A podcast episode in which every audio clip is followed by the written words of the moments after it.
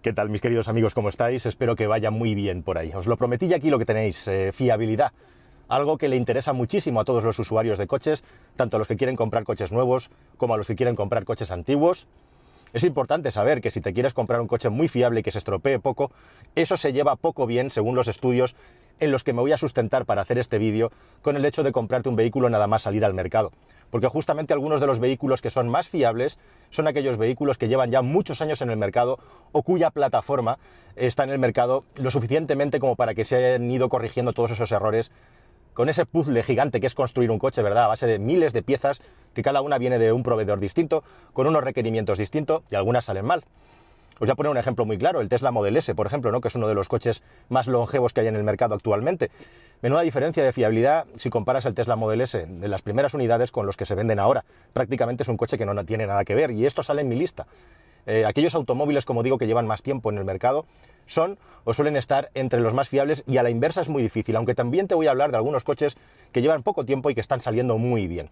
Bueno, en esta lista que forma parte de varias listas, de varios informes de fiabilidad, eh, como siempre, no son perfectas, eh, son bastante imperfectas, no nos dan una foto exacta, pero es la mejor herramienta que tenemos más allá de sacar eh, el dedo y ver por dónde sopla el aire, ¿no? O escuchar lo que oímos de gente a la que los coches les salen muy bien, muy mal, en definitiva.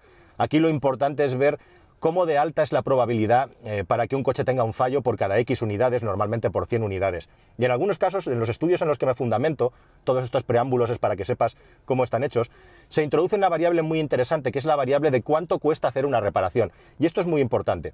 No solamente es el asunto de que el coche falle más o menos, sino cuando falla, cuánto cuesta arreglarlo en función de qué es lo que cuesta arreglar y cuánto te cobra la marca por arreglarlo. Esa es una variable casi tan importante como el porcentaje de fallos y por eso es posible que algunos de estos coches de la lista que te voy a presentar te sorprendan. Pero hay que introducir, y es muy interesante introducir la variable de cuando se rompe cuánto cuesta. ¿Cuesta mucho o poco? Por ejemplo, este es un debate muy interesante con el Toyota Prius. Eh, es un vehículo que utilizan mucho los taxistas y algunos dicen que efectivamente es un coche que se rompe poco, pero cuando se rompe, cuando tiene que pasar por el taller o hacer un mantenimiento, tiene un coste muy alto y se compensa un poco la cosa, ¿no?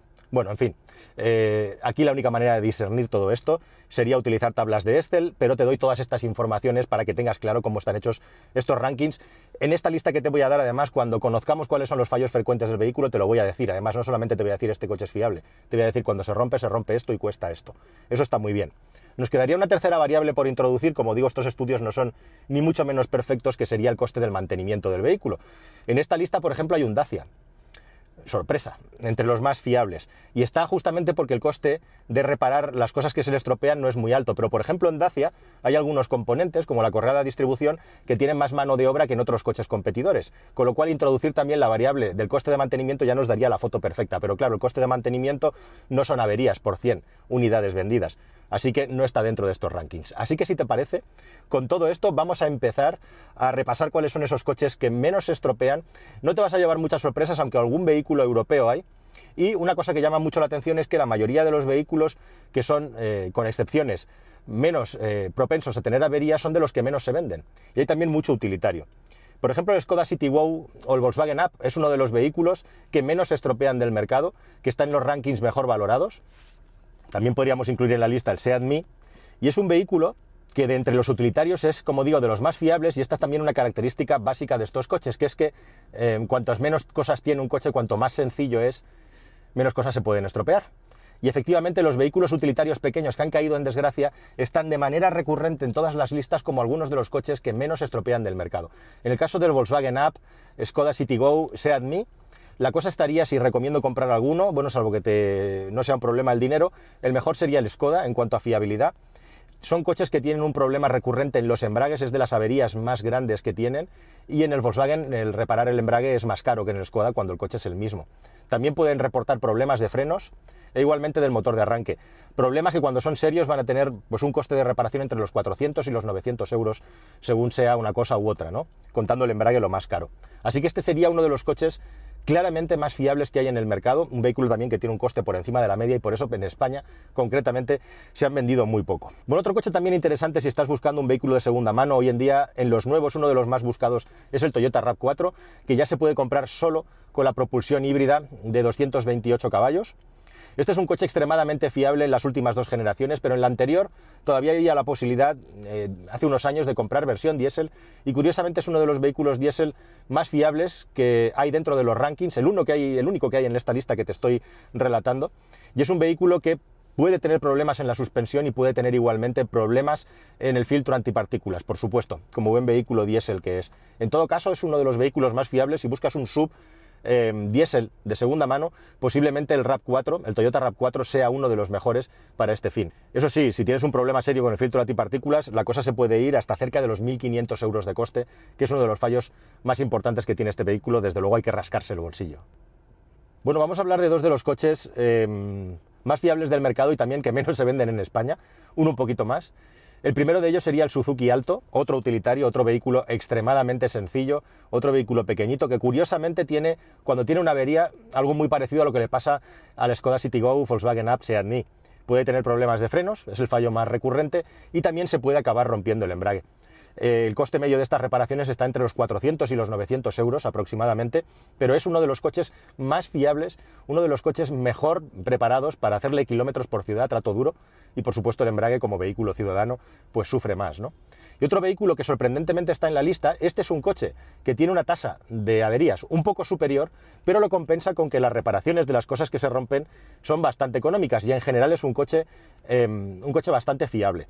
¿De qué vehículo estoy hablando? Pues estoy hablando nada menos que del Ford EcoSport, un coche llamativo, un pequeño sub, em, que no destaca especialmente por nada como producto, pero parece ser que resiste bastante bien el trato y uno de los fallos que tiene recurrentes y comunes es el termostato.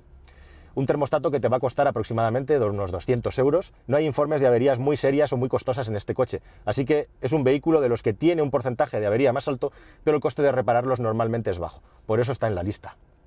Bueno, os he de decir que la marca Lexus está recurrentemente y sistemáticamente dentro de todos los rankings de vehículos más fiables. Lexus estaría en el número uno y Kia, por ejemplo, es una marca que también está muy arriba, aunque normalmente no tiene nunca ningún producto en el top.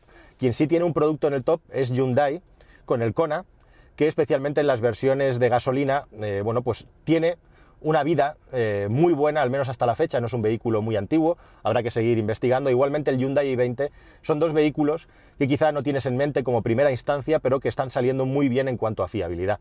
E igualmente Kia, curiosamente no tiene ningún coche en lo alto del ranking, pero está muy bien posicionada como marca en general. Siempre estamos hablando, por supuesto, despejando de esta ecuación las versiones diésel, porque si metemos las versiones diésel la cosa cambia claramente. Y es uno de los motivos hoy en día por los que yo a algunas personas les recomiendo que no compren diésel. ¿no? Si el asunto de la fiabilidad es muy importante, desde luego estaría en la franja baja. Aunque como os anuncié en otro vídeo, hablaré en qué casos es interesante comprar un vehículo diésel. Bueno, y hablando de vehículos híbridos, evidentemente en esta lista está siempre el Toyota Prius como uno de los vehículos eh, más fiables que hay en el mercado.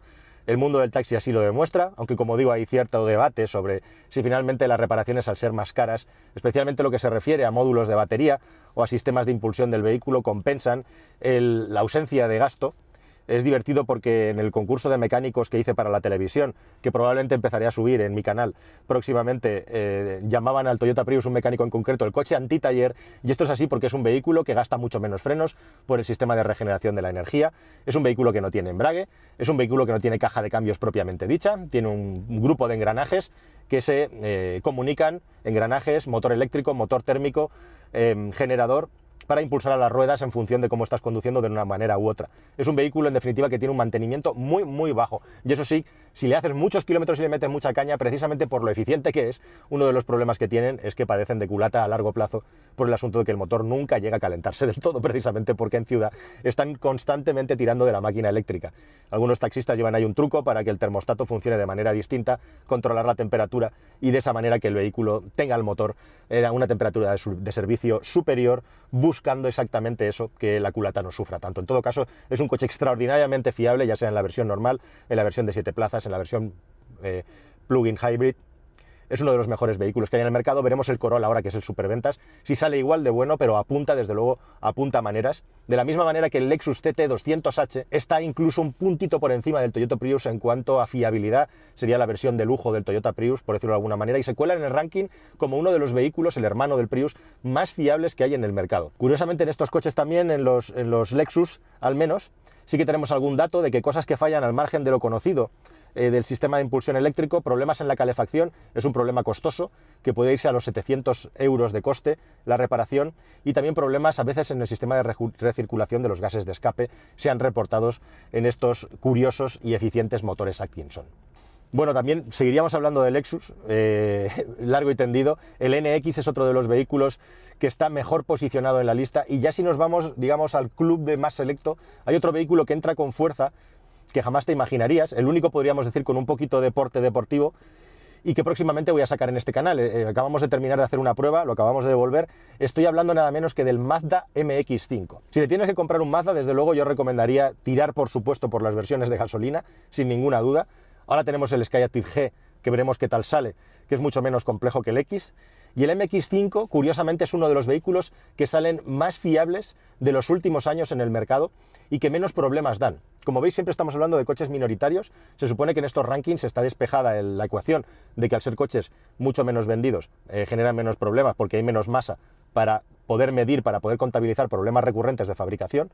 Es decir, que la media estadística se podría ver afectada por la minoría de paquetes que se venden y puede ser que te llegue un paquete de producción muy bueno que haga que el vehículo suba mucho en el ranking y nos quedemos un poco sin saber si el coche se vendiera mucho más, cómo afectaría eso a su fiabilidad, ¿no?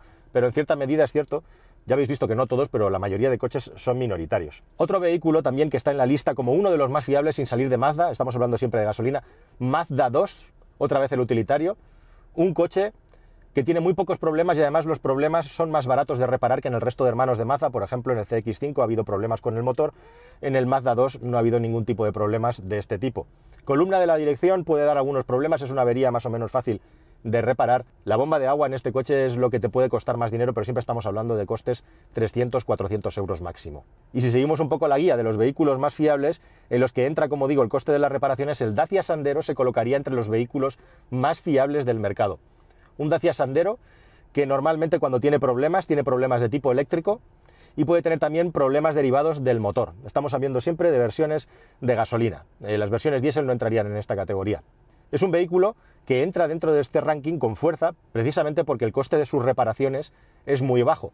Estamos hablando que los problemas eléctricos que puede tener se solventan por menos de 300 euros, problemas de motor que en un vehículo premium te pueden llegar a costar 10-12 mil euros, sobre eso vamos a hablar en otro vídeo, los ricos también lloran dos.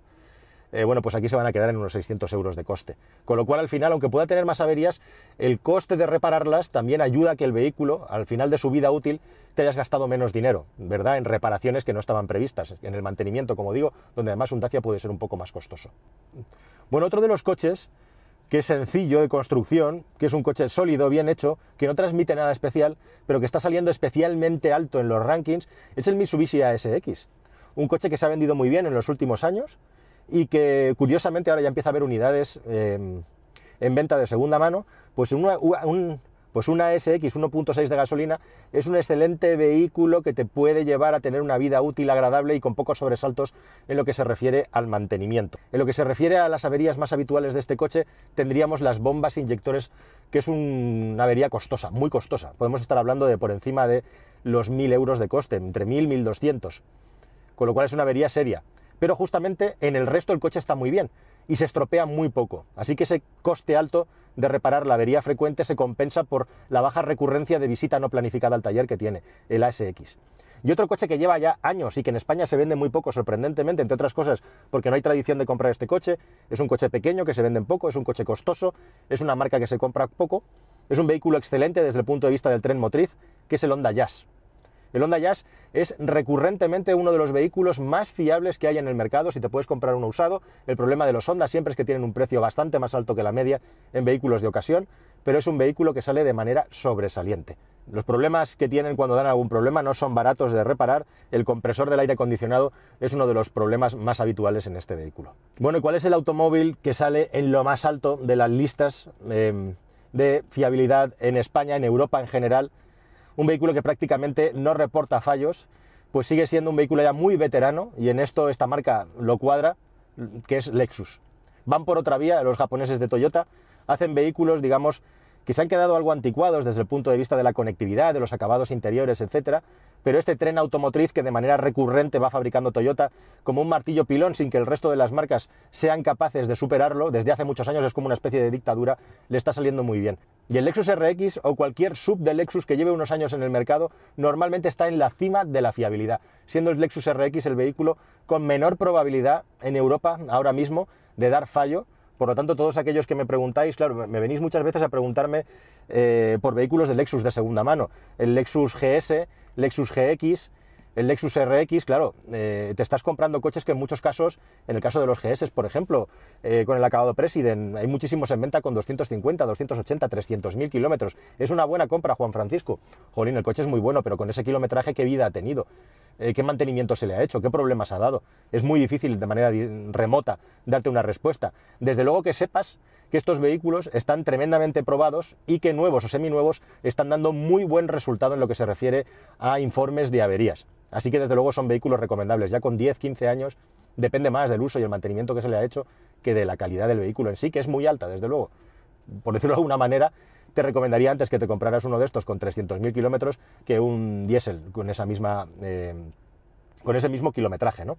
Pero bueno, esta es la lista de los vehículos más fiables que hay en Europa ahora mismo, una lista, como digo, de sacada de entre varias listas que espero que te haya resultado interesante y en la que los vehículos diésel no están porque son más propensos a averiarse por los sistemas de descontaminación que tienen, turbos, etcétera, y además porque estas averías suelen ser costosas, lo cual no quiere decir que no sean vehículos que también tengan una parcela interesante para determinados usos.